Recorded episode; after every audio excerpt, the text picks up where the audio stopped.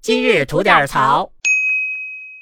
今天是六一节，祝所有的大朋友、小朋友们儿童节快乐！哎，大家过节好！那在这个普天同庆的儿童节，嗯我给大家讲一个关于保安兄弟的故事吧。嗨，您这跟儿童节也不挨着呀？哎，我说完了，您自己琢磨琢磨，这兄弟办的事儿跟儿童节有没有关系？哈、嗯就我一哥们儿吧，他第二天啊要去一个地方办事儿，但是呢，那个地方要出示四十八小时的检测证明。嗯，一般不都这要求吗？哎，对，他就为了保险起见呢，他头天下午就去做了这个检测。嗯，第二天他就拿这个不到二十四小时之内的证明就去到那个地方，结果保安兄弟不让他进。为啥呀？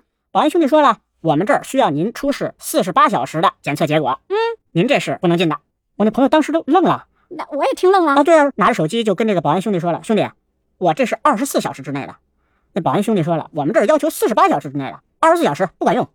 我的天哪，他是这个数学没学得太好啊，还是对这个之内之外有什么误解？对啊，我那个朋友也问他了，他说我得到的命令是四十八小时，那我只看四十八小时，您什么二十四小时、七十二小时都不灵，我只看四十八小时。我的天哪，要是第四十七个小时过去了，是不是还得在门口站一小时？哎，这谁知道？